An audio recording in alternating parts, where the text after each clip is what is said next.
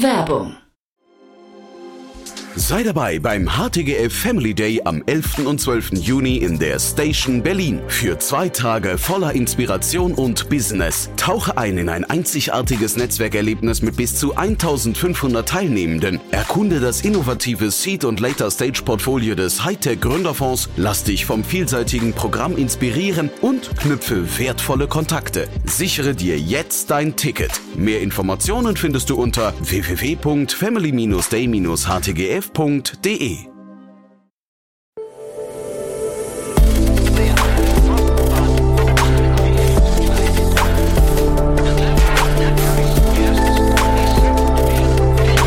Startup Insider Daily. Investments und Exits. Herzlich willkommen zu Startup Insider Daily. Mein Name ist Jan Thomas und das hier ist wie jeden Morgen unser Format Investments und Exits. Ihr wisst ja, hier hört ihr den wichtigsten Investorinnen und Investoren aus Deutschland und aus Österreich und der Schweiz zu und lernt, wie sie über Finanzierungsrunden denken und über Exits und über alles, was wichtig ist oder wichtig wird, aus Sicht der Investorinnen und Investoren. Heute zu Gast mal wieder Matthias Ockenfels von Speed Invest und wir haben ja insgesamt vier Themen besprochen. Ja, sage und schreibe vier Themen, sehr unterschiedliche Themen. Das heißt, wir haben einen schönen Spagat geschafft, finde ich, einen sehr eleganten Spagat zwischen M&A-Transaktionen und eben Finanzierungsrunden aus aller Herren Länder oder zumindest aus vielen europäischen Ländern. Ist wirklich ein schöner bunter Strauß an Themen. Jetzt, wie gesagt, mit Matthias Ockenfels von Speed Invest.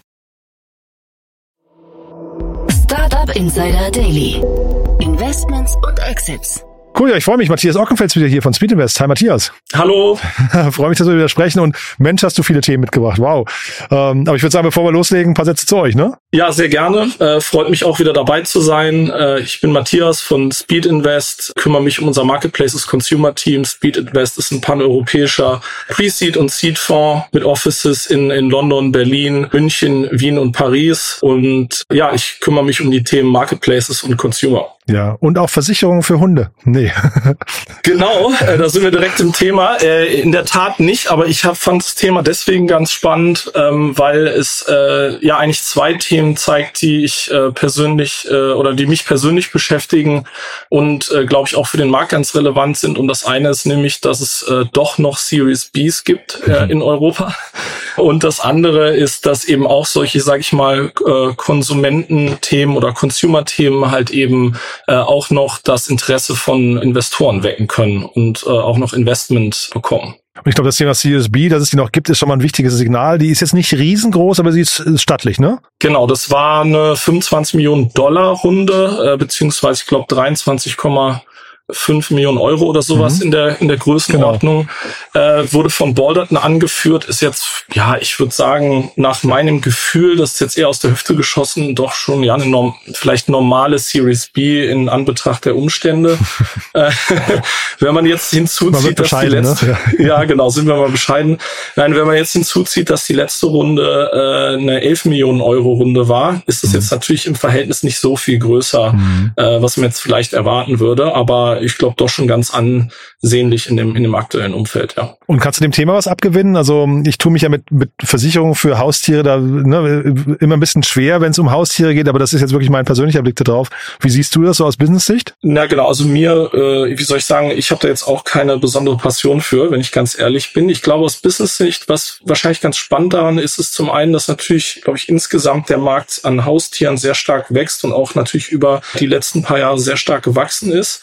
Äh, zum anderen ist er wahrscheinlich deutlich weniger reguliert, wenn es um das Versicherungswesen geht, als jetzt vielleicht für äh, ja, normale Krankenversicherungen mhm. für, für Menschen.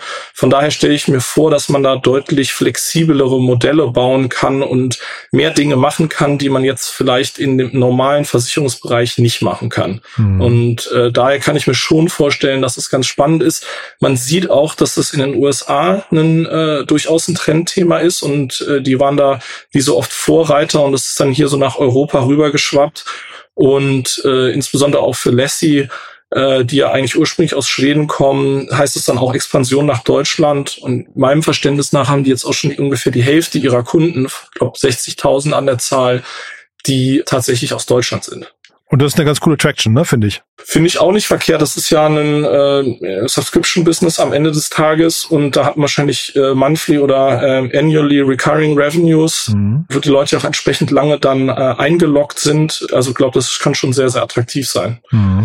Ich habe jetzt, ähm, die haben einen sehr, sehr langen Prozess auch bei sich auf der Website, ein sehr langes Frageformular, da bin ich jetzt nicht komplett durchgekommen, äh, um zu berechnen, was so, ein, so eine Versicherung kostet. Da musst du unglaublich viele Daten eingeben, habe ich jetzt mir, mir gespart. Das dauert, glaube ich, so eine Viertelstunde. Genau, und, mhm. und das Spannende ist, das ist wahrscheinlich auch genau das, was ich vorher meinte. Ähm, ich glaube auch, das kann man gar nicht so pauschal sagen, weil je nachdem, wie viele äh, Fragen man beantwortet und auch was für Kurse man zum Beispiel belegt, also die bieten dann so eine Art ja, Tierwohl-Kurse äh, meinem Verständnis nach an und wenn man die quasi regelmäßig belegt, dann äh, geht die Prämie auch runter. Also zahlt man weniger äh, Versicherungsbeitrag und ich glaube, das ist dann total individuell, je nach der eigenen äh, Situation und halt eben sehr stark datengetrieben, wie viel man äh, da wirklich dann pro Monat oder pro Jahr bezahlt. Mhm. Es gibt auch also äh, Versicherung für Katzen, das fand ich jetzt bei dem Namen etwas überraschend, ne? weil man würde eigentlich denken, die haben mit dem Namen etwas sehr Deskriptives schon gefunden, aber vielleicht, also so wie ich das nur mit der, mit ja. der Fernsehserie. Ne?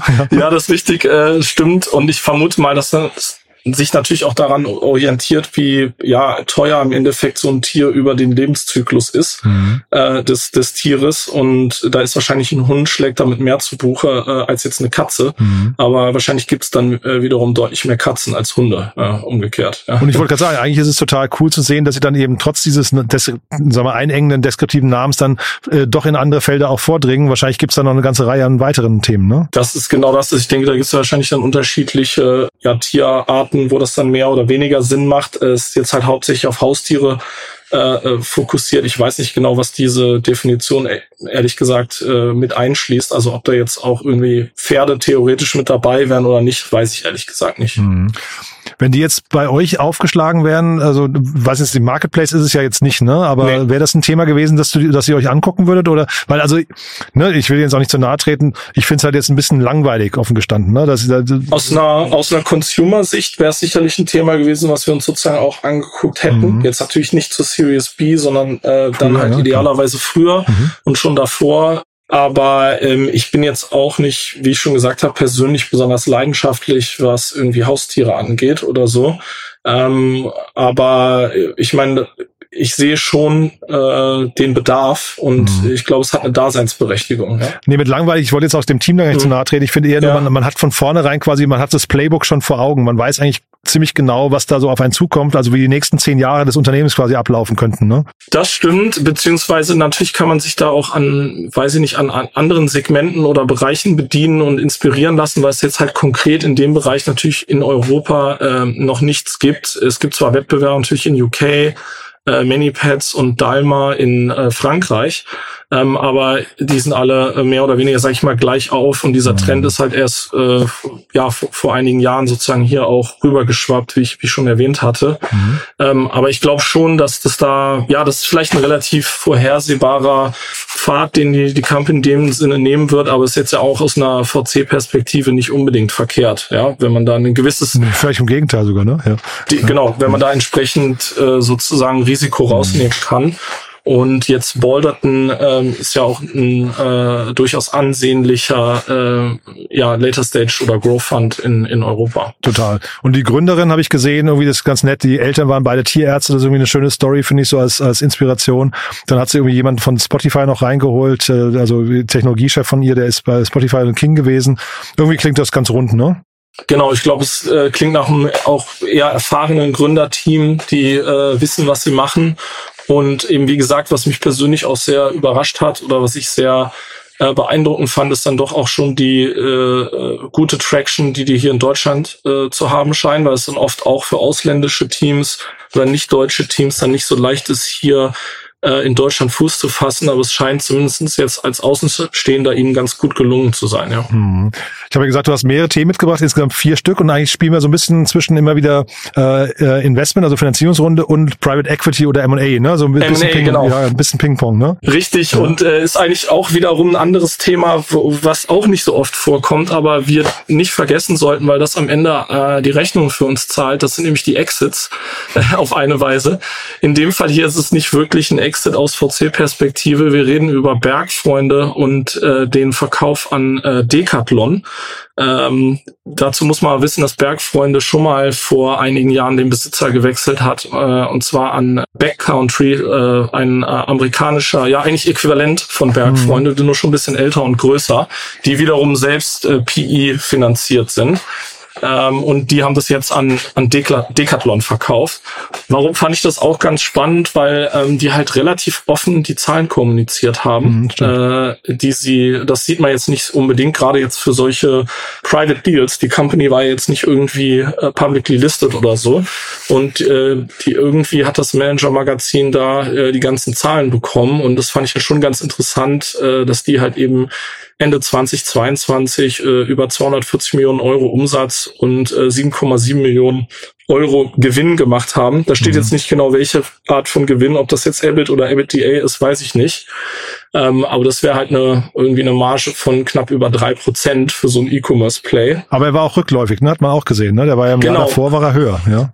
Genau, das ist das andere spannende äh, Aspekt, dass natürlich der der Umsatz äh, zwar gestiegen ist von 2022 äh, oder von 21 auf 22, aber der Gewinn entsprechend rückläufig war, nämlich von von 16,2 eben dann auf 7,7. Äh, also die haben zwei sehr gute Jahre davor in der Pandemie mitgemacht, mhm. auch mit sehr starkem Wachstum und dann sieht man schon, wie sich das 22 ab, abgeflacht hat und ich kenne jetzt die 2023er Zahlen natürlich nicht, da stand auch nichts davon im Artikel, aber äh, es lässt natürlich auch die Vermutung oder nahe, dass das äh, äh vielleicht in 23 auch nicht mehr ganz so gut lief. Ja. Du hast halt in der Pandemie, hast du in vielen dieser Themen, hast du, glaube ich, also, ne, siehst du, kennst du ja auch im, im äh, Fahrradmarkt zum Beispiel und sowas, genau. hast du immer so eine hohe Nachfrage gehabt, glaube ich, dass die Preise einfach vom, vom Handel diktiert wurden, ne? Einmal das, äh, auch durch die Supply Chain Issues natürlich auch, äh, äh, haben auch dazu beigetragen und äh, zum anderen auch haben diese ganzen Themen natürlich Outdoor, aber auch das Tierthema von vorher, die haben natürlich extrem geboomt während dieser mhm. Phase. Ähm, ich glaube, dass es auch langfristig nach wie vor ein Trend ist, gerade so im Outdoor-Bereich, aber dieser ja, Jahresvergleich, insbesondere über die sehr starken Covid-Jahre, ist natürlich schwierig. Und ähm, wie hießen sie? Äh, Backcountry, die hatten jetzt zehn Jahre, glaube ich, ähm, in ihrem Besitz, ne? Und in der Zeit haben die sich ungefähr verzehnfacht. Das ist auch schon eine ganz spannende Entwicklung, ne? Genau, die haben das in 2013 gekauft, äh, haben sich seitdem, wenn ich mir die Zahlen hier anschaue, ja genau, ziemlich genau verzehnfacht, wie du, wie du richtig sagst, von 23,9 äh, Millionen 2014 auf dann eben jetzt 242,2 Millionen Euro äh, Umsatz. Äh, wissen natürlich jetzt nicht, wie viel Geld da reingeflossen ist, mhm. äh, aber zumindestens wenn die Zahlen hier von dem Manager-Magazin stimmen, waren sie eigentlich in jedem Jahr profitabel. Was auch besonders ist, finde ich. Also muss man auch, das ist schon eine Leistung, zwar immer äh, zum Teil relativ äh, schwach profitabel ja. nur, aber äh, muss man erstmal schaffen, dass ein E-Commerce-Spiel dann irgendwie, oder ich weiß gar nicht, ist es ein E-Commerce, ein reines E-Commerce-Spiel oder ist es so Omnichannel? Ähm, ich weiß es gar nicht nicht Also ich habe es ein paar Mal benutzt. Ich finde es auch ehrlich gesagt aus, als äh, Konsument ganz gut. Äh, aus Konsumentensicht ganz gut. Um meinem Verständnis nach ist das ein reines E-Commerce-Play. Ja, ah, ja. Aber Weil ich glaube, Globetrotter, die haben ja zum Beispiel, ne, das ist so ein Wettbewerber, die haben ja, glaube ich, auch Filialen, wenn ich richtig weiß. Genau, Globetrotter hat Filialen äh, und ich glaube, Globetrotter verkauft vielleicht sogar im Online-Shop auch teilweise dann äh, Waren von anderen, da bin ich mir nicht ganz ja, sicher. Habe ich auch habe ich auch schon eingekauft, aber Globetrotter kommt ja eigentlich aus dem Katalog-Business mhm. äh, äh von früher. Das ist ja noch länger und finde ich auch interessant, weil eigentlich die eben an denen vorbeigezogen sind. Also Bergfreunde äh, inzwischen eigentlich, glaube ich, einen höhere Brand Awareness hat oder zumindest gefühlt an denen vorbeigezogen sind im Online-Bereich. Ja, ja, jedenfalls. Ja, spannend. Du, dann machen wir einen Sprung, würde ich sagen. Wir gehen wieder in die Finanzierungs-, Investments- äh, und, und Exits-Bereich und gehen nach Mailand, ne? ja, genau. Ein ganz spannendes ja. Foodtech-Unternehmen, ne? Fand ich deswegen interessant, äh, auch zwei Aspekte. Hier auch nochmal eine etwas größere Runde, ähm, 12 Millionen äh, für Soplaya. Ich hoffe, ich spreche das richtig aus, aus, aus Mailand. Mhm. Ähm, auch einmal die, die Höhe der Runde und dann die Location, weil ehrlicherweise aus meiner und unserer Wahrnehmung äh, passiert leider in Italien nicht so viel, wie äh, möglich wäre, äh, ehrlicherweise, was Tech-Startups und Startup-Finanzierung im Allgemeinen äh, angeht. Und es äh, ist schön, wenn man dann sieht, dass da halt auch was passiert und macht natürlich super viel Sinn, dass es auch im Foodtech-Bereich ist, aus äh, italienischer Sicht jedenfalls. Mhm. Und ähm, ist eigentlich auch ein Thema, wo man vielleicht im ersten Moment denkt, okay, ist jetzt vielleicht ein bisschen spät. Der Trend lief in anderen Ländern schon äh, vor einer Weile. Ähm, aber vielleicht sind die einfach einen etwa ein bisschen Spätzünder, aber wissen halt dafür genauso, wie sie es wie sie es machen und machen müssen. Ich habe die so eingeordnet, aber vielleicht stimmt's auch nicht ganz wie so ein Schoko, ne? Äh, oder oder bin ich da falsch? Ja, jein. Also ich habe das äh, sogar noch ein bisschen äh, anders verstanden. Und zwar ähm, äh, auf der einen Seite natürlich geht es hier darum, dass äh, Restaurants sozusagen ihre ähm, ja, Betriebsmittel beziehungsweise Zutaten einkaufen können. Aber ähm, ich verstehe hier, dass die halt wirklich den Mittelsmann äh, quasi aus der Gleichung nehmen und äh, dass man als Restaurant direkt vom Produzenten lokal sourcen kann. So, ja, also ich glaube, okay. das ist äh, schon nochmal eine äh, gewisses äh, ja, USP oder Alleinstellungsmerkmal jetzt im Vergleich zu Schoko. Schoko ist ja äh, im Prinzip alles und da ist jetzt nicht ein besonderer lokale Herangehensweise. Und bei Supplier ist aber schon so, dass die halt dann wirklich direkt mit lokalen Produzenten verbinden und von von denen dann auch die Lieferungen organisieren und ja, die Tagline auch auf der Website ist, dass im Prinzip der Koch halt auch die Küche gar nicht mehr sozusagen verlassen muss, sondern alles sofort direkt dahin geliefert bekommt. Äh, das kann aber für Schoko auch stimmen, ne? Gute Marktfrisch, ne? Das ist vielleicht das andere Thema dann, ja. Genau, diese, dies, dieser Aspekt und dieser lokale Aspekt, glaube ich, spielen hier nochmal eine, eine übergeordnete Rolle, ja. Erinnert mich ein bisschen, es gab von Rocket Internet mal Bonativo, kennst du vielleicht noch, ne? Die, ja, ja, ja, ja, also genau. die haben das natürlich für, eher für B2C gemacht, also für den Endkonsumenten Richtig. damals war eher so eine Art ähm, Wochenmarktplatz, glaube ich, in der digitalen Welt. Aber so ein bisschen hat es, glaube ich, auch Aspekte davon, ne? Genau, das geht eher, genau, Bonativo war natürlich B2C, wie du richtig sagst, äh, aber es geht in eine ähnliche Richtung, dass halt eben um diesen lokalen Aspekt, diese lokale Herangehensweise geht, mhm. absolut. Was mich hier gewundert hat, hast du vielleicht auch gesehen, die haben ja eine Mischung aus äh, Eigen- und Fremdkapital. Das, normalerweise sieht man so eine Balance, ich weiß nicht, 50-50 oder ja. weiß nicht, 60-40 oder sowas oder auch mal umgekehrt, dass sogar Fremdkapital höher ist. Mhm. Hier ist das Fremdkapital nur eine Million. Ja, also ich nehme an, dass das ist, das wird sowas wie ähm, Invoice Financing sein. Ich vermute mal, dass die vielleicht teilweise dann den ähm, Restaurants äh, bessere ähm, Zahlungsbedingungen geben und mhm. äh, ist halt dann entsprechend äh, überschaubarer äh, Betrag, ja. Okay, also wundert dich jetzt aber auch nicht, höre ich raus, weil ich hätte jetzt gedacht, das ist fast den Aufwand gar nicht wert, dann wegen quasi so, also ne, das ist hinterher, wir reden ja über eine 11,5 Millionen Runde, ne? Ich glaube, das hätten die eh gemacht, das haben sie wahrscheinlich da noch reingerechnet. Wenn ich jetzt, wenn ich, wenn ich das jetzt böse gesprochen sozusagen, würde ich sagen, das einfach, haben sie die Runde noch bisschen poliert, ja. Genau, künstlich aufgeblasen äh, über eine Finanzierungslinie, die sie eh hatten von der Bank. Ja, verstehe, ja, okay. Das also, hat mich nur von der Höhe her gewundert. So ja, ja, okay. Also reden wir eigentlich über eine 11,5 Millionen Runde, ja. Genau, ja. richtig. Ja. Aber spannend, ja, bleiben wir auch dran. Und dann habe ich, ich finde das ganz cool, Matthias. Ich, ich wollte dir noch schreiben, lass uns über das letzte Thema sprechen. Da habe ich gesehen, ach, du hast es ja schon ins, ins Dokument reingepackt, weil du hast schon, du hast den Namen hier schon oft erwähnt, ne?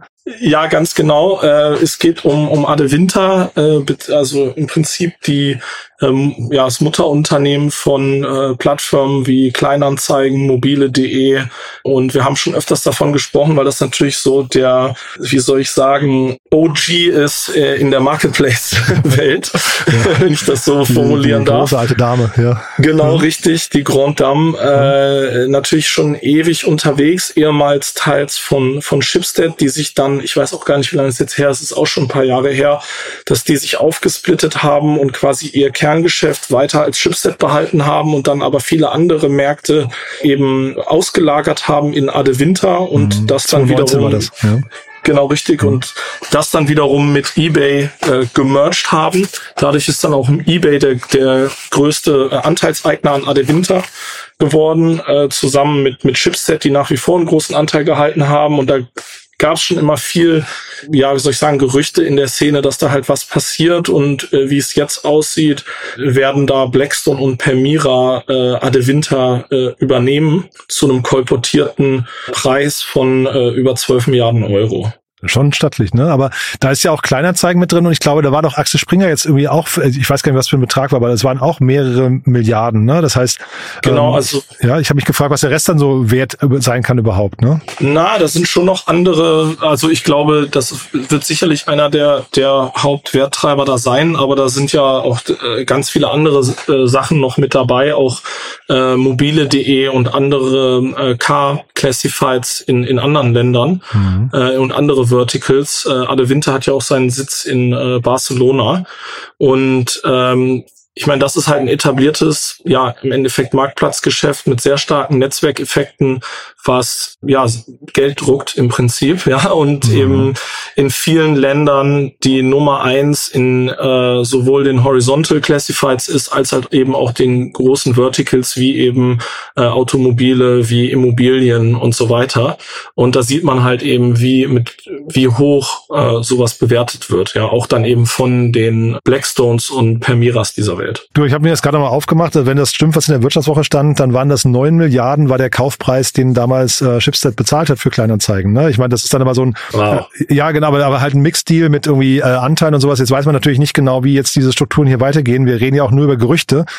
Aber ähm, deswegen meine ich, der Rest des Portfolios muss ja auch noch einen gewissen Wert haben. Ich finde das fast zwölf Milliarden fast zu wenig. Ne? Aber meine Information hier, nur dass wir über das Gleiche reden, ist, dass äh, Ade Winter übernahm Kleinanzeigen und mobil.de vor zwei Jahren für 2,5 Milliarden Euro. Ach so, Ah ja, okay, dann. Und hat sich dabei eben gegen Axel Springer durchgesetzt und jetzt ähm, weiß ich natürlich gerade nicht, aber vielleicht erinnerst du dich, wer ist denn noch bei Axel Springer drin? Da ist doch auch Blackstone ja, KKR, drin, oder nicht? Nee, nee KKR. KKR, ah, so. Genau. Und hier steht also, äh, ja. die 2,5 Milliarden von dir stehen hier auch, äh, nur 2,5 ja. Milliarden Dollar des insgesamt mehr als 9 Milliarden Dollar umfassenden Kaufpreises fließen in Bar. Ne? Ja. Also das heißt, es könnte auch mehr gewesen sein, deswegen meine ich, vielleicht ist ein ganz kompliziertes, kompliziertes Konstrukt und auch eine nee, Berechnung. Es wird mehr gewesen sein. Das klang mir nämlich auch ehrlich gesagt fast ein bisschen zu wenig. Genau. Es wird auf jeden Fall mehr gewesen sein und das ist wahrscheinlich, haben die das äh, in dem Fall dann hier einfach falsch äh, ausgewiesen, weil sie nur den Cash-Teil genommen haben und einfach die Shares vergessen haben. Vielleicht, ne? Aber auf jeden Fall ist das natürlich so einer der Hammer-Deals, glaube ich. Ne? Viel größer geht's kaum, ne? glaube ich. Nee, in der, also Szene. absolut, ja. Und, und dass die beide das dann auch gemeinsam stemmen und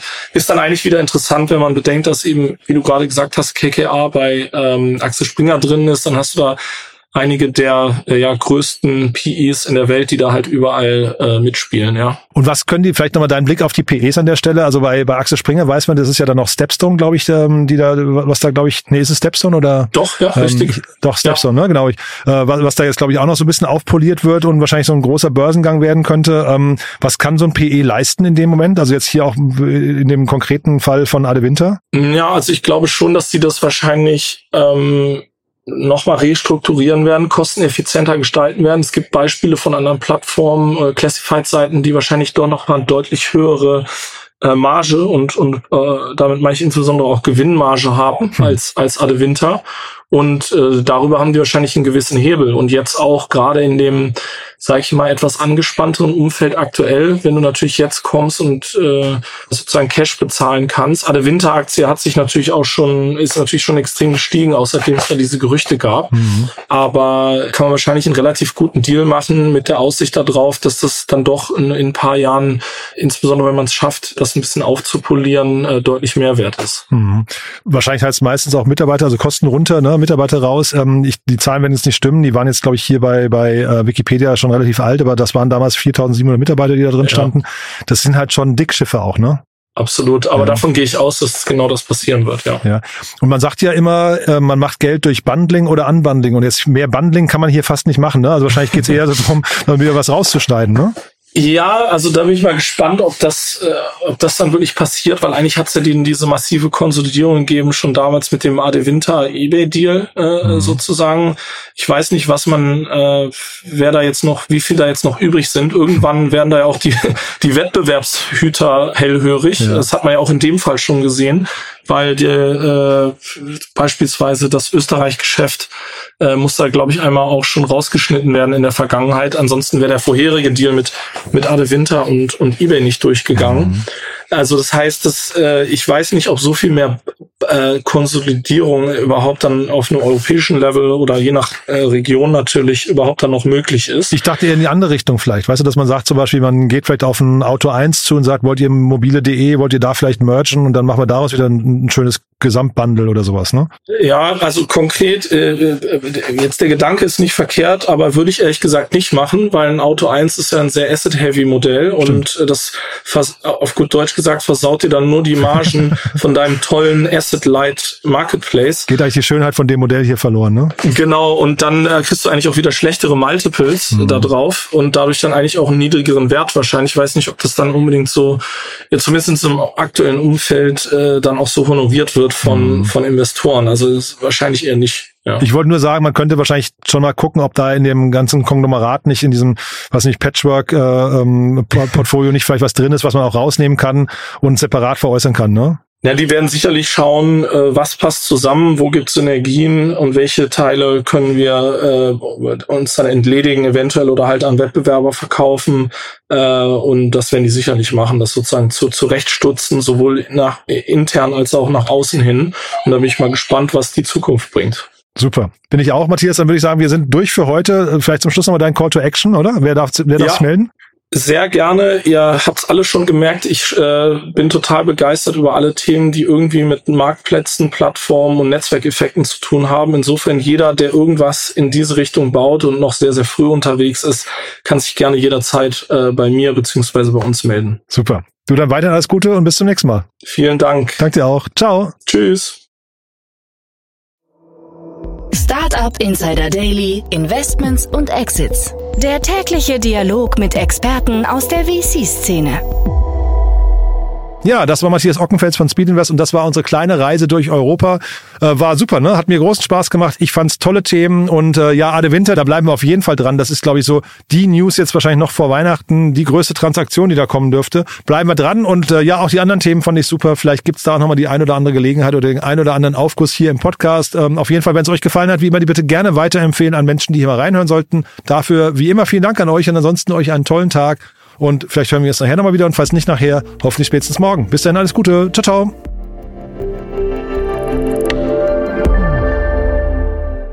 Diese Sendung wurde präsentiert von Fincredible. Onboarding made easy mit Open Banking. Mehr Infos unter www.fincredible.io.